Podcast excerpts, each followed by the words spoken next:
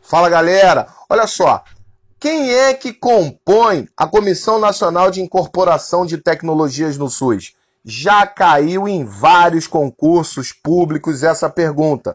E é uma pergunta extremamente capciosa e muito simples. A composição dessa comissão, ela é com um representante indicado pelo Conselho Nacional de Saúde e um representante especialista na área indicado pelo Conselho Federal de Medicina. Beleza, galera? Foco nos concursos e rumo à aprovação.